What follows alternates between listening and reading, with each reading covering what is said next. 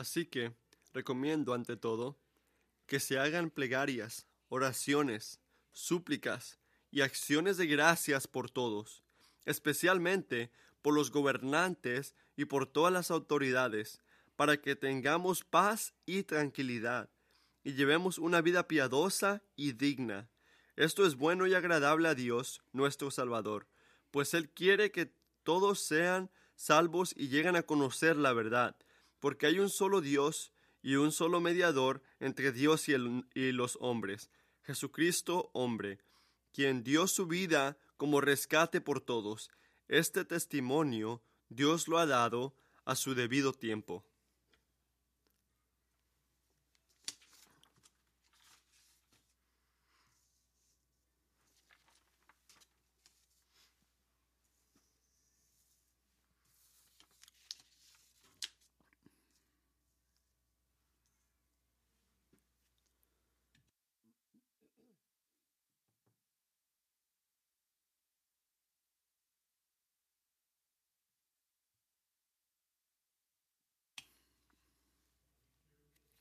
Tienes que tener cuidado con el micrófono.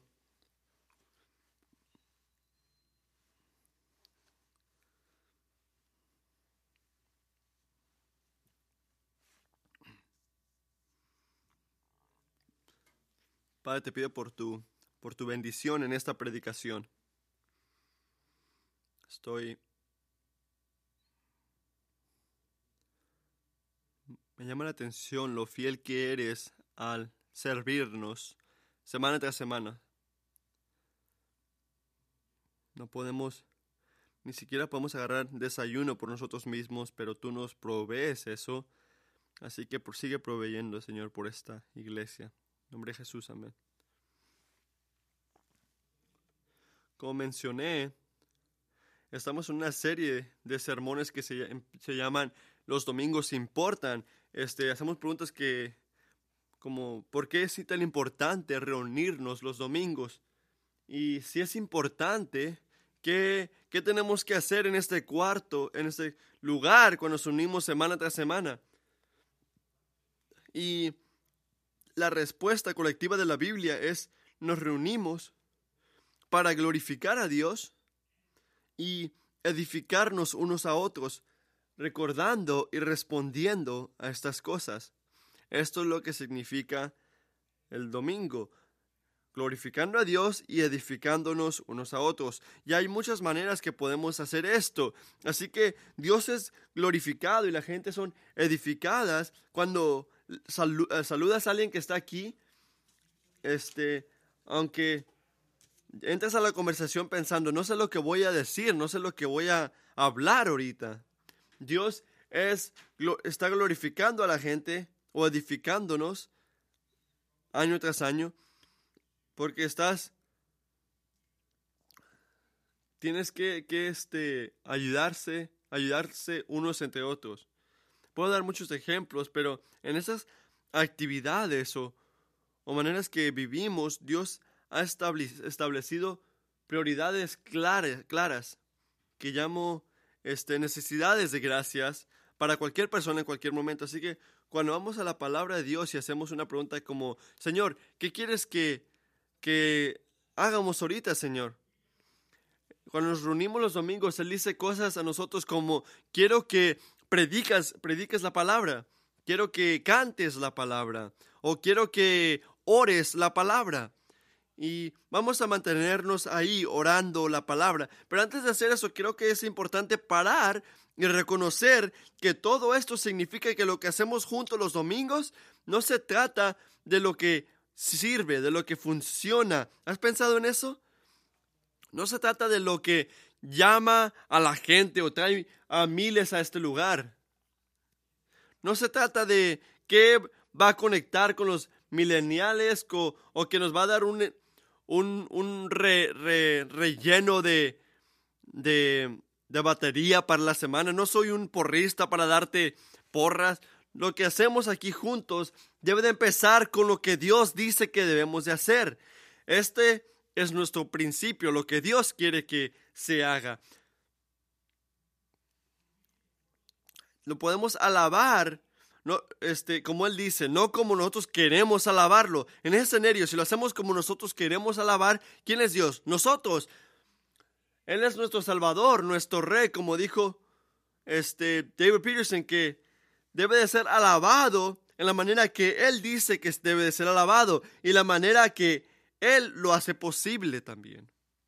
Y la oración no es una excepción para eso. Así que cuando oramos la palabra, cuando nos unimos exaltando la palabra de Dios y lo que Él nos ha llamado a hacer, cuando oramos la palabra y respondemos al, a la convicción con confesión y arrepentimiento, como hizo Pri esta mañana, estamos haciendo lo que Dios nos dijo que tenemos que hacer. Y cuando oramos la palabra al responder a la aseguranza de su misericordia hacia nosotros, al hacer oraciones de recesión o agradecidamente, estamos haciendo lo que nos dice que tenemos que hacer.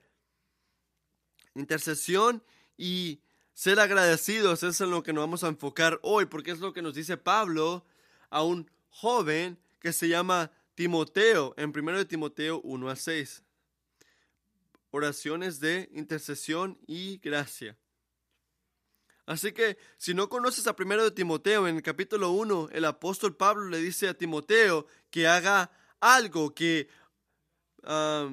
que proteja la palabra del Evangelio en un lugar que se llama Efesios, porque hay muchos falsos maestros que dicen que no, esto es verdad y esto es verdad, pero él dice en el versículo 15 del capítulo 1, dice, palabra fiel y digna de ser aceptada por todos. Cristo Jesús vino al mundo para salvar a los pecadores. Pero, ¿qué está dirigiendo ahí? ¿A dónde está llevando a Timoteo? Está dándole la verdad del Evangelio. Pégate a la verdad del Evangelio y no te salgas de ahí. Y en el capítulo 2 a 6, Pablo se cambia al explicar, al explicar el tipo de vida corporal que es consistente con esta verdad evangélica. Y como dije antes, el evangelio no es una cosa histórica, este, no, no nada más es un punto en la historia. Te toma por la camisa y te dice, vive así, no así. Primero de Timoteo 3:14 dice, te escribo para que sepas cómo, debo cómo debe conducirte uno en la casa de Dios, que es la iglesia de Dios vivo. Así que, ¿cuáles son las calificaciones para ser oficial en la iglesia. Ahí están. ¿Qué tal cómo moverte financieramente? También está ahí. ¿Qué tal este géneros y, sexualidades? Ahí están también. Pablo habla de estas cosas y muchas más en esta letra, Timoteo, pero sabemos que tenemos que poner atención en dónde empieza. Y quiero que sientas la fuerza de esto. ¿Qué, qué implicación del Evangelio de todo lo que va a hablar en esta letra es lo que importa, es lo que comienza todo en primero de Timoteo. ¿Qué dice primero? Basado en lo que Pablo dice, capítulo 1, 17, dice que el rey de las épocas solamente es Dios. ¿Y cómo respondemos a esto?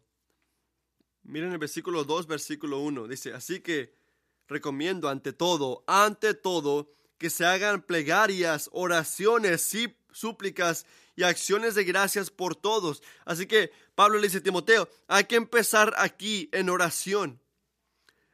¿Quieres hablar de implicaciones del Evangelio? ¿Cómo de que todo el, rey de, de las épocas, cómo hace la salvación, cómo hace que vivas de su manera? Hay que empezar por lo que estamos orando. ¿Cómo estás orando? Porque el placer de Dios al obrar la salvación para la gente nos llama a la oración para las personas.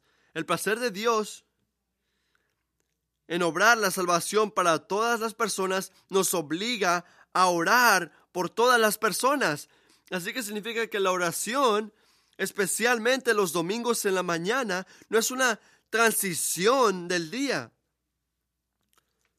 No es algo como, me pregunto si podemos sacar la banda de aquí enfrente sin que nadie, nadie note lo que está ocurriendo para que sepan y digan, oh, ya, ya está ahí la banda.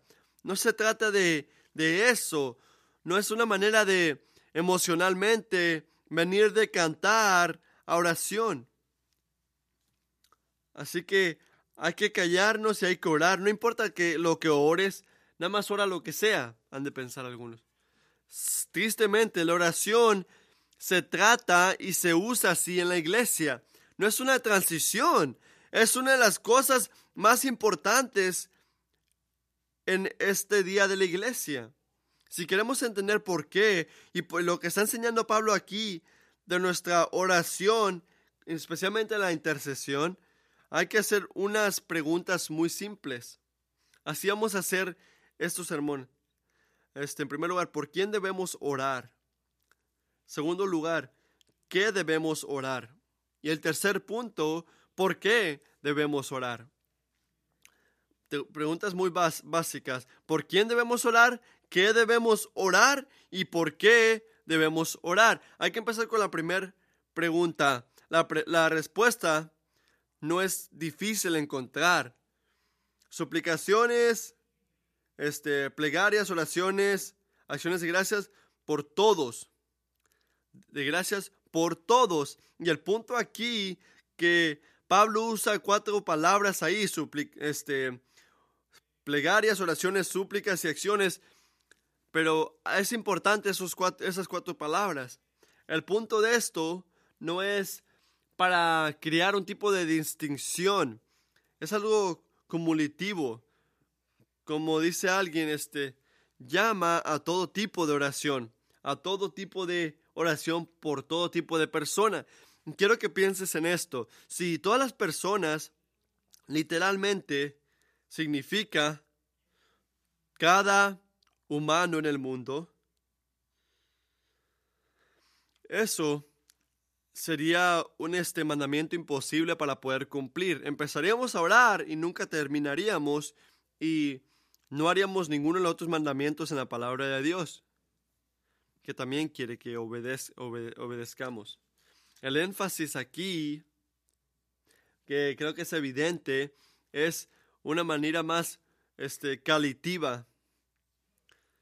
Así que Pablo está hablando de todo tipo de personas, todo tipo de persona, cada categoría. Y la razón que sabemos que está diciendo esto es porque en el siguiente versículo habla de una categoría de personas por las cuales quiere que oremos. Pero la aplicación de la suplicación, este, plegarias, oraciones y acciones tienen que empezar con un tipo de humildad en nuestros corazones. Tenemos que reconocer lo fácil que es para que nuestras peticiones, los llamados, no sean más allá que nosotros mismos y nuestra familia cercana. ¿Has notado esto que tus oraciones son muy centradas en ti?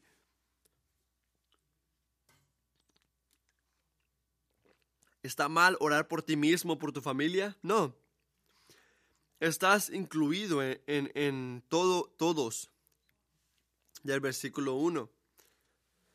Pero hasta que regrese Jesucristo y haga todas las cosas nuevas, tenemos que estar alertas, en guardia, hacia las maneras que el egoísmo en nuestros corazones pueden corruptir nuestras oraciones, causándonos a limitar nuestra intercesión, a limitar este, nuestras oraciones para enfocarnos en lo que se nos hace importante a nosotros y no en lo que se le hace importante a Dios. Así que tenemos que preguntarnos, ¿hay una categoría en nuestra oración que nos falta? ¿Que no estoy orando por ellos? Individual y corporalmente. Por ejemplo, oramos por gente que no son creyentes, que vive en nuestra vecindad o gente que ha escuchado de Dios, pero no han, no, ah, han decidido obedecerlo y confiar en Él. Oramos por cristianos en otras naciones que nunca han escuchado de, del Evangelio de repente. Perdón, no cristianos, pero gente.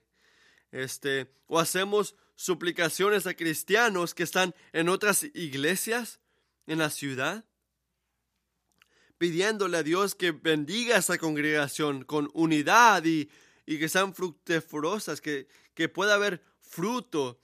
somos agradecidos por evidencias de gracia y, y este, fidelidad en la vida de nuestros miembros en esta iglesia? ¿O qué tal orando por los líderes de esta iglesia? Mi enfoque en darte estos ejemplos no es para darte una lista grandísima donde tienes que orar por cada categoría que te estoy dando, tan siquiera mencionando a una persona. El enfoque no es ese, el enfoque es poder practicar una manera radical de no ser egoístas, de no ser, no ser este, egoístas radicalmente. Y no enfocarnos solo en nosotros mismos. No se trata de checar todas las listas, se trata de cuidarnos de que nuestras oraciones sean como Dios quiere y no como nosotros queremos que sean. Orar por todos. Y para que sepan, si puedo ponerme muy practical ahorita, empezando un nuevo año, esto requiere, esto requiere un plan.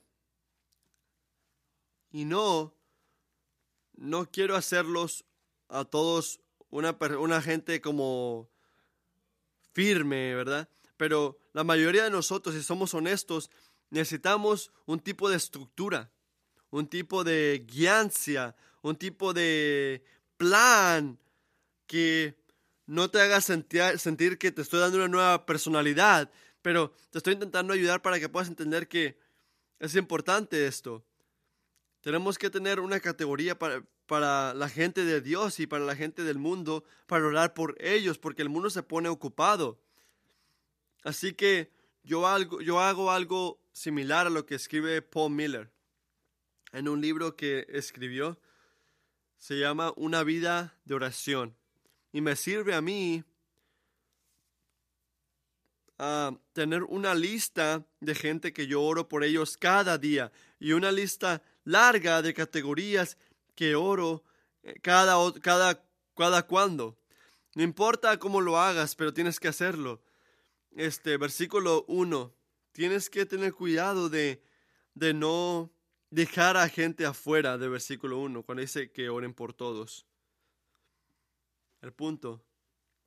Mira el versículo 2. Especialmente por los gobernantes y por todas las autoridades. Ahora piensen conmigo un segundo.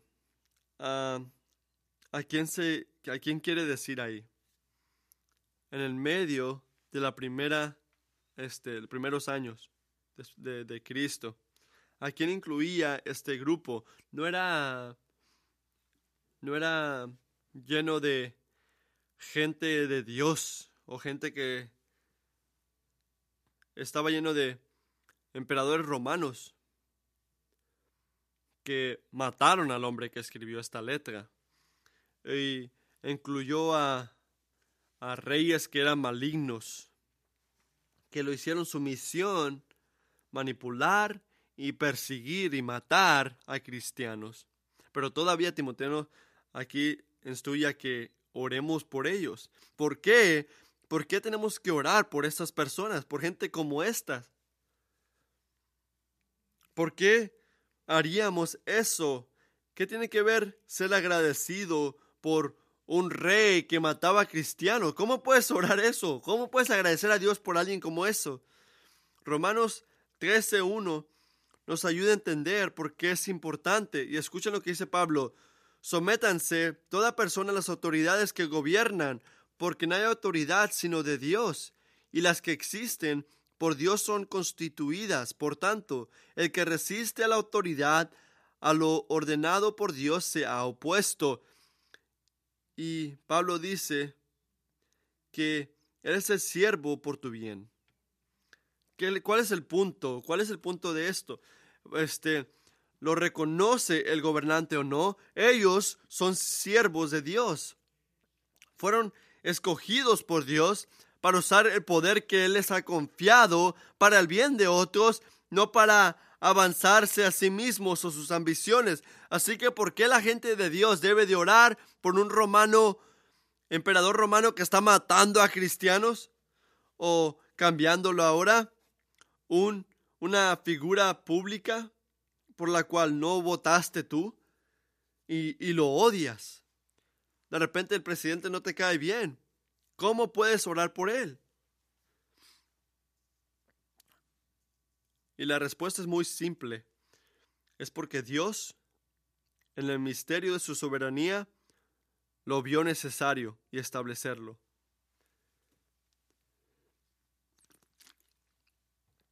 Eso no significa que tienes que estar de acuerdo con Él o estar de acuerdo con lo que hacen ellos. Pero sí significa, mire el versículo 2, basado en el versículo 2, que todos los que están, todos los gobernantes y por todas las autoridades no tienen un tipo de cláusula que dice que no, por ese tipo de persona no. Tienes que orar por esas personas y decir, Padre, gracias, gracias por el presidente, gracias por hacerlo a tu imagen, gracias por darle dones especiales y habilidades que te reflejen si él lo sabe o no. No sabemos todas las razones por las que él está en la oficina.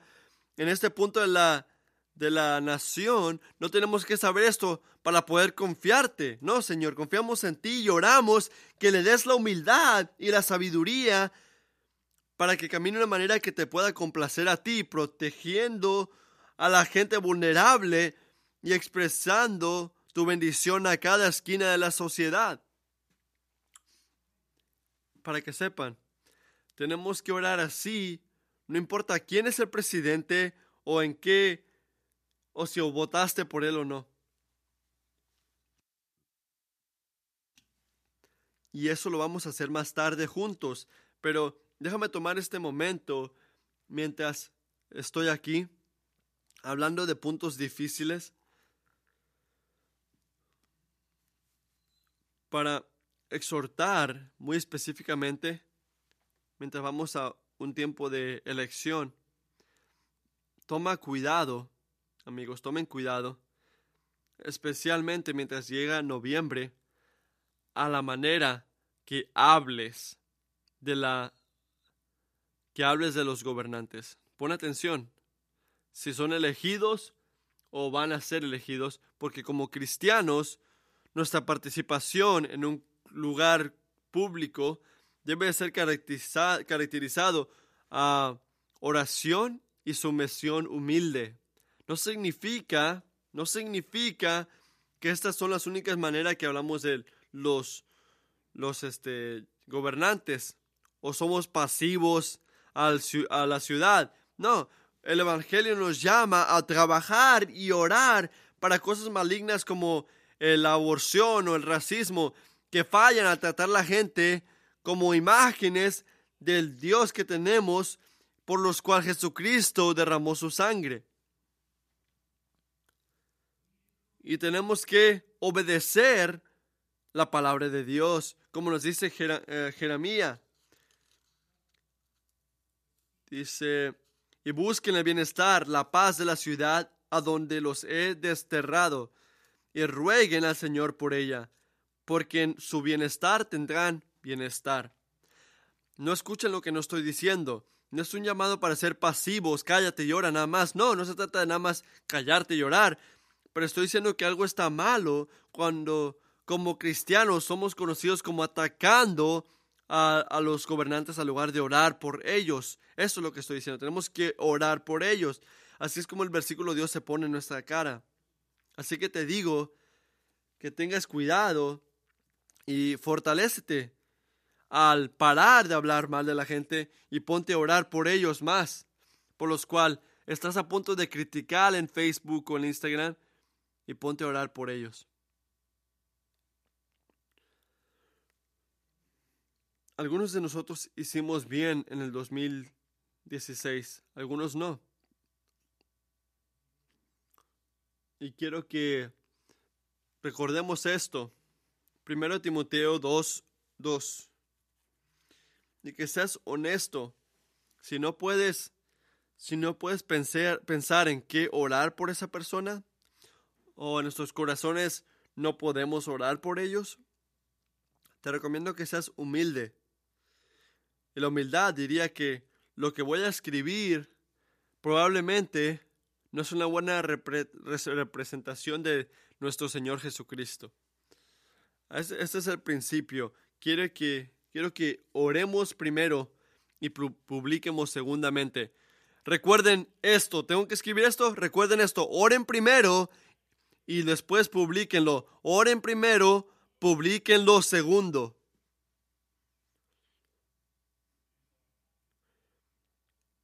Y no, no le he pagado a la gente para que lo sigan en Facebook, para ver qué están haciendo. Así que oren primero, publiquen segundo. Debe de ser algo distintivo de los cristianos. Así que, ¿por quién debemos orar? Por todo tipo de personas sin excepción. En el versículo 2, especialmente por los gobernantes y por todas las autoridades. Porque como escribió George Knight, las vidas de todas las personas, incluyendo los cristianos, en su preocupación por proclamar el Evangelio y vivir una vida santa, se ven afectadas por las autoridades civiles. Así que oramos por todos, especialmente las autoridades. Segunda pregunta, ¿qué debemos orar? ¿Por quién debemos orar? ¿Por qué debemos orar? Oh, perdón, ¿qué debemos orar? Piensen en esto. ¿Cuál es el enfoque? ¿Cuál es el enfoque? De orar todo tipo de oración por todo tipo de persona, que podamos vivir una vida callada, glorificando a Dios en todo. La primera parte, miren, especialmente por todos ellos, y lleven una vida piadosa y digna. Esto es una buena, eso es bueno y agradable a nuestro Señor Salvador, a nuestro Dios Salvador. Y esto, al hacer esto, nos ayuda a tener paz cuando tenemos una autoridad, cuando estamos confiando en Dios. Así que estamos orando por esto, por ese tipo de, de contexto, ese tipo de enfoque para tener paz cuando ellos estén gobernando. Y sabes, ni Pablo, ni Timoteo, ni las iglesias que crearon, este, han tomado esto en vano en la manera que lo tomamos en vano nosotros como cristianos americanos.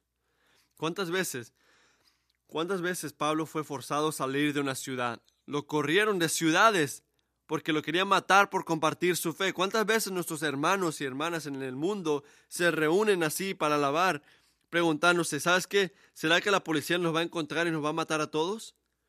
¿Y arrestar? La libertad que tenemos de poder alabar a Dios en este, esta ciudad no es un lugar común, no es común, es una excepción. Es este no es normal esto y lo tomamos este en vano y tenemos que orar por las autoridades que puedan seguir protegiendo nuestras nuestros derechos de poder seguir a Jesucristo y guiar a otros hacia los mismos. Pero nota esto, en el versículo 2, una vida este especialmente una vida tranquila para que tengamos paz y, tranquilidad. No es, es un enfoque, el enfoque principal es orar para todas las personas. No es el enfoque principal tener paz y tranquilidad.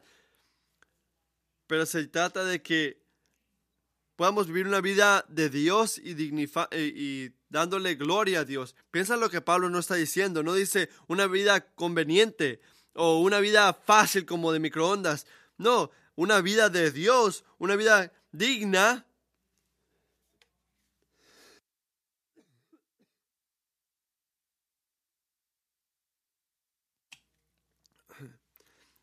Así que no se trata de, de, de hacer lo que se trata, de lo que quieramos hacer, pero se trata de tener una vida digna moralmente de Dios. Así que significa que está mal orar por provisión financiera. No, esto significa que está mal orar por un nuevo trabajo o un buen grado en mi examen o cualquier tipo de necesidad física. No, pero sí significa, escucha esto, que tenemos que examinar cuidadosamente nuestras oraciones para ver si lo que estamos orando este, se trata de lo que le importa a Dios más.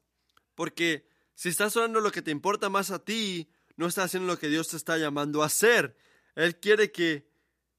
Él, tiene prioridades.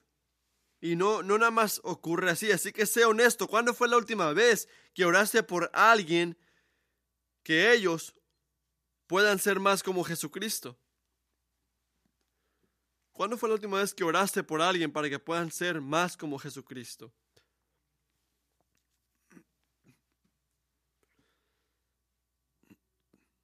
No estoy minimizando las otras cosas, pero lo que estoy diciendo es que el versículo 2 pone otras prioridades. Hazlos más como Jesucristo. Como Jesucristo. Hay algo que importa más que un cuerpo sano y cosas materiales y libertad del dolor. Primero de Timoteo dice, dice, porque el ejercicio físico aprovecha poco, pero la piedad es provecha, provechosa para todo, pues tiene promesa para la vida presente y también para la futura. Eh, la, mantenernos en la vida de Dios es el camino de la vida, es el camino de la vida, disfrutando una relación con Dios a través de fe en Jesucristo, solo a través del Espíritu Santo, ser más como Jesucristo. Esto, esta es el secreto del gozo en la vida. Y solo es el único camino de liberación. Porque en ese día, tus, este, el dinero que has aguardado no va a importar. Tu reputación entre los hombres no va a importar. Tu físico, tu sexualidad, tus viajes no van a importar. Solamente la santidad va a importar. Solamente la santidad va a tener este, una recompensa. Ser íntimo con Dios viene con esto. Fuiste criado para tener ser íntimo con Dios. Así que, ¿qué significa? ¿Significa que vamos a tener más amor de Dios al ser más santos? No. Pero sí significa que si no te arrepientes de tus pecados y sigues a Jesús, no vas a poder ver a Dios si no haces estas cosas. Tienes que poner atención. No nada más como estás orando, tienes que poner atención a todo. ¿Cómo? ¿Y por quién? La santidad es lo que importa. No nada más por ti mismo, sino para todos. Es lo que necesita tu esposo, tu esposa, tus niños, nuestra iglesia, tus gobernantes. Es lo que tú necesitas, la santidad. Y por eso Pablo nos dice, hey, pónganse en las pilas, dice Pablo. Esto es, esto es bueno, dice Pablo. Esto es bueno, dice Pablo. Así que si no entendiste, esto es lo que importa, nos dice Pablo. Esto es bueno y agradable a Dios nuestro Salvador. Y si quieres saber, hay que ser prácticos otra vez.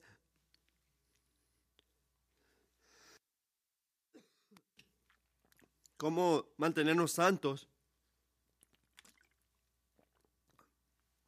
Diciendo que puedan ser más como Jesús. Si no quieres hacer eso, si no quieres hacer una repetición, tómate unos meses al principio de 2020 y con ayuda, o puedes agarrar un libro que se llama Orando con Pablo, un llamado a la reformación. Puedes recibir ayuda al poder ver cómo poder orar como Pablo oró en sus letras. ¿Y sabes qué vas a ver ahí? Todos tienen a un hijo en el centro y, este, y es la santidad. Él está orando por santidad en diferentes maneras, en diferentes maneras y para diferentes personas. Este libro nos toma por la mano y nos explica cómo podemos orar diferente tipo de oración que todos están tras la santidad. Un ejemplo, terminamos una serie que se llama Caminando con el fin en mente. Y en el segundo de Tesalonicenses 1, 11 dice, Pablo dice esto, con este fin también nosotros oramos siempre por ustedes, para que nuestro Dios los considere, los haga dignos de su llamamiento y cumpla todo deseo de bondad y la obra de fe con poder, a fin de que el hombre, el nombre de nuestro Señor Jesús sea glorificado en ustedes y ustedes en él, conforme a la gracia de nuestro Dios y del Señor Jesucristo. Si tú Así tiene que ser la oración. Yo necesito ayuda para poder saber cómo orar. Así que para no orar la misma cosa, la misma manera, intenta seguir la guianza de Pablo. Ora por tu esposo, tu esposa, tu comunidad, gobernantes. Ora que Dios los haga qué? Que los haga buenos para su llamamiento, que los haga santos y que pueda hacer su voluntad en ellos. Esta es una oración para la santidad, pero no es algo genérico. Es algo específico. La, fe, la fe viene cuando oramos específicamente para gente específica en maneras específicas. Pero quiero que notes, voy a hacer la última pregunta. Primero de Timoteo 2, versículo 3. Pablo dice que esto es bueno y no es nada más sobre la santidad. También habla de una descripción de, de la oración de la santidad. No nada más se trata de ser bien, ser, santo, se trata de ser, ser este, suplicaciones, este, oraciones, plegarias para que la gente pueda ser más como Él. Así que la pregunta tres, ¿por qué debemos orar? Debemos de orar porque Dios quiere responder nuestros, nuestros llamados, nuestras, nuestras oraciones. Y este es el punto, esto es bueno y agrada a Dios orar. Así que piensa en esto, porque a veces nos confundimos y doblamos estas cosas, que son una manera muy paganas de vivir. Como está hablando Bruce de eso de ser padre, de ser de que es nuestro papi, hay gente que no lo ve así. Así que la oración bíblicamente no se trata de de hacer un, un, llamado que ni siquiera quieres hacer. Ah, tengo que pararme, tengo que ir a hacer esto. No.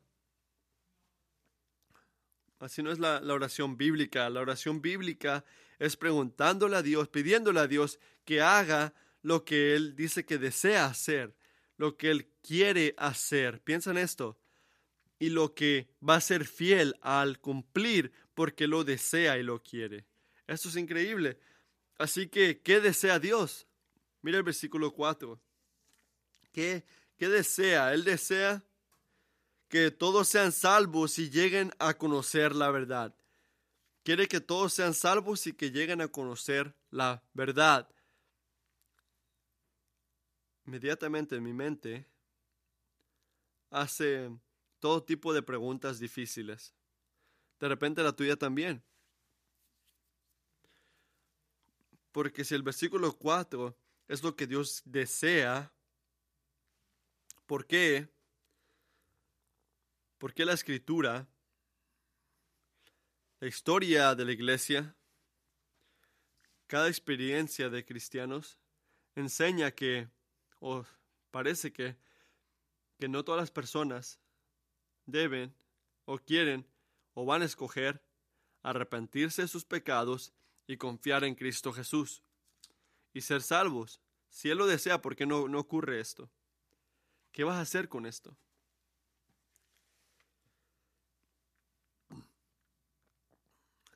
Puedes concluir que Dios está mintiendo, que, que no desea que todos sean salvos. Puedes concluir que no puede, que le gustaría que todos sean salvos, pero, pero honrando la, la libertad del humano significa que él no puede hacer que esto ocurra. No es algo difícil. Es una pregunta profunda, especialmente si tienes hijos o familiares que no están siguiendo a Dios. Así que déjame hacer unos puntos aquí. En primer lugar, tenemos que entender en el versículo 4, todas las personas, todas las personas que vemos en el versículo 4 es igual que el versículo 1. En el versículo 1 no significaba que cualquier humano sin excepción, no, se refiere a todo tipo de persona, todo tipo de persona. En segundo lugar, en el versículo 4 no dice que todos siendo salvos es la única cosa que Dios desea. O es lo que Dios desea más que cualquier otra cosa. Versículos como Romanos 9 o Efesios nos recuerdan que nos recuerdan que su deseo primordial es su ambición, es la exaltación de su gloria. Y para que sepas, y vas a pensar, ah, que, Dios tan creído, no me gusta. No, esto es algo bueno para ti. Este es bueno para ti. ¿Por qué? Porque es bueno para ti que Dios, su ambición es que Él sea exaltado, porque no hay nada y nadie que te pueda separar de Él. ¿Quieres que tu alma sea satisfecha? Tienes que orar que Dios se glorifique a sí mismo, no a ti. Es bueno para nosotros. Nada es más satisfactorio que Él. Y la Escritura nos dice que Él es, él es este, glorificado en su juicio. Y lo vemos en la Biblia. Versículo 4 nos recuerda, y recuerda esto, que nadie va a fallar al... Nadie va, va, a separarse de la justicia de Dios porque querían obedecerlo, pero, pero dijeron no a Jesús. La escritura identifica el obstáculo primordial de nuestra salvación no es no es este hacer lo que el hombre quiere, sino hacer lo que Dios quiere. Se trata de hacer lo que Dios quiere, no lo que el hombre quiere. Y dice claramente que la invitación universal del Evangelio y la, lo suficiente que es Cristo puede liberar a cualquier hombre o mujer que acepta a Jesucristo. Dios desea que todos sean salvos. Versículo 4, así que ¿qué hizo? Mira el versículo 5. Porque hay un solo Dios y un solo mediador entre Dios y los hombres, Jesucristo, que dio su vida como rescate por todos. Él pagó el penal del pecado necesario para que todos los que confían en Él tengan salvación. Así que el punto de 4 y 5 no es dejarnos en un tipo de preguntas teológicas, está diseñada para motivarnos a poder orar.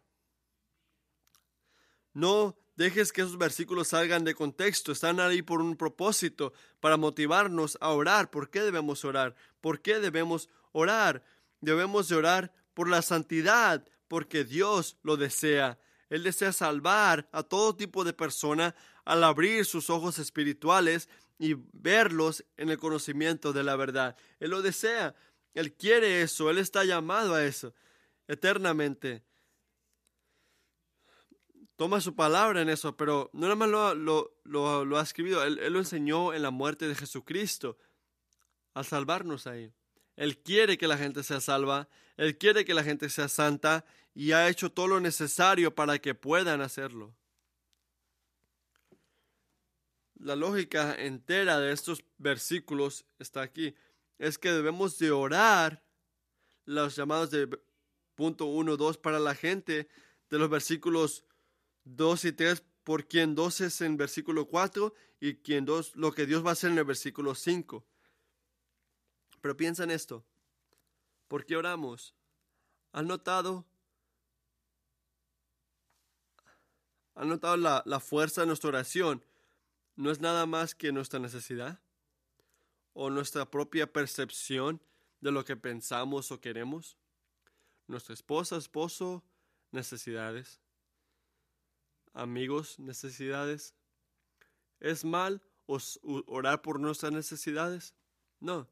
Pero escuchen esto. Las necesidades que sentimos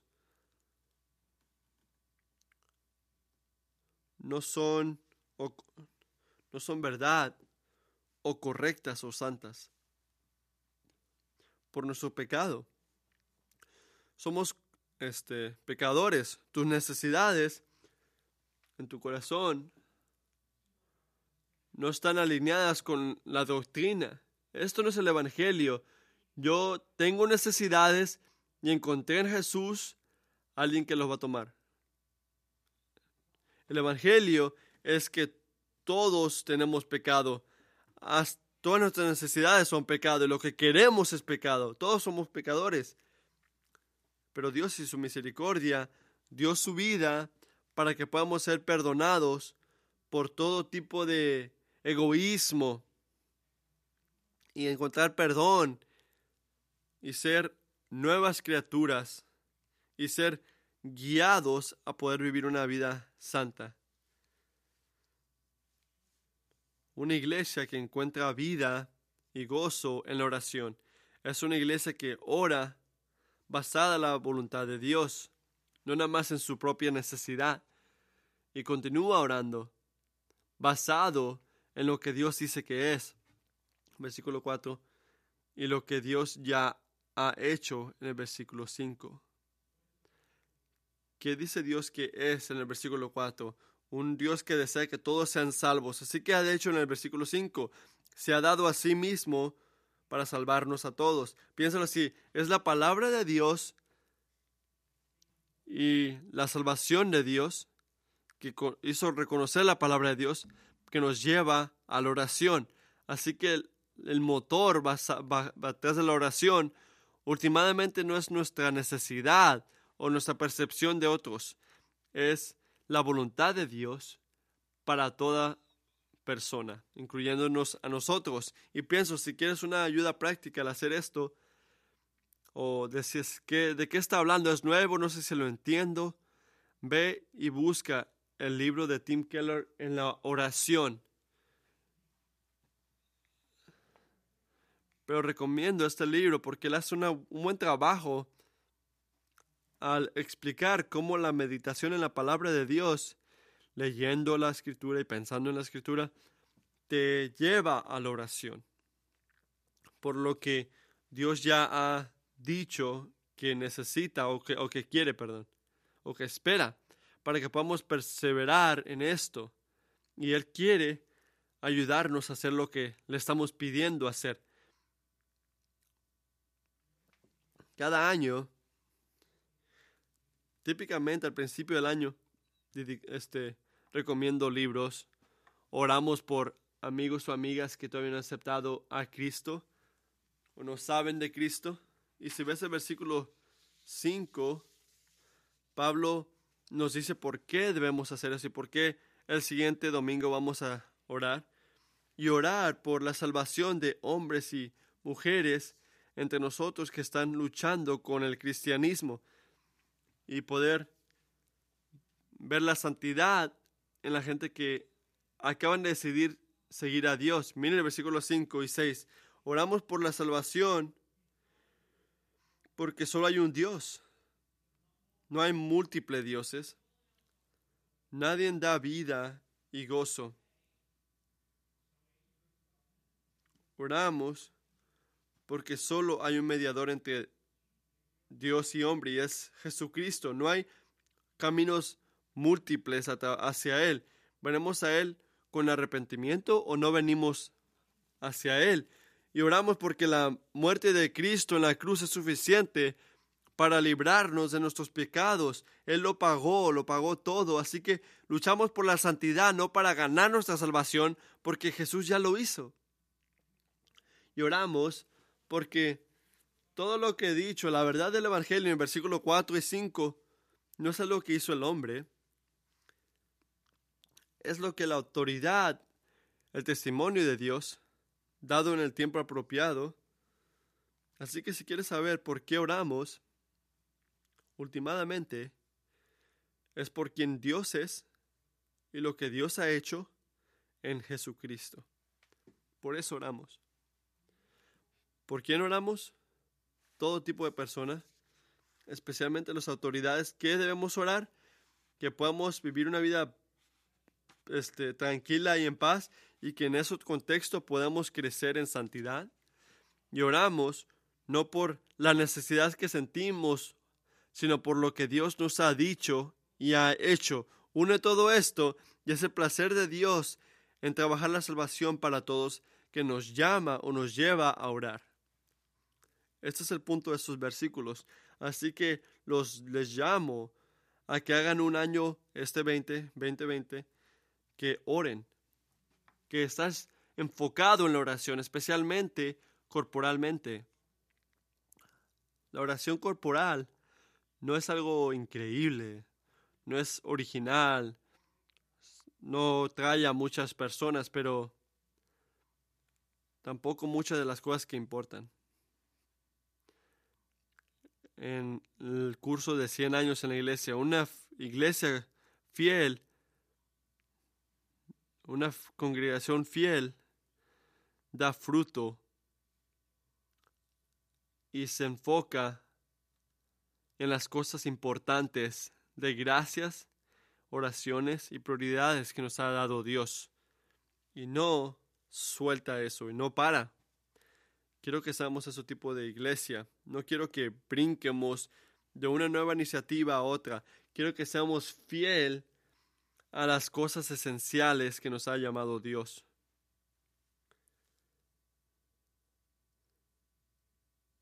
Tienes que ser fiel al orar.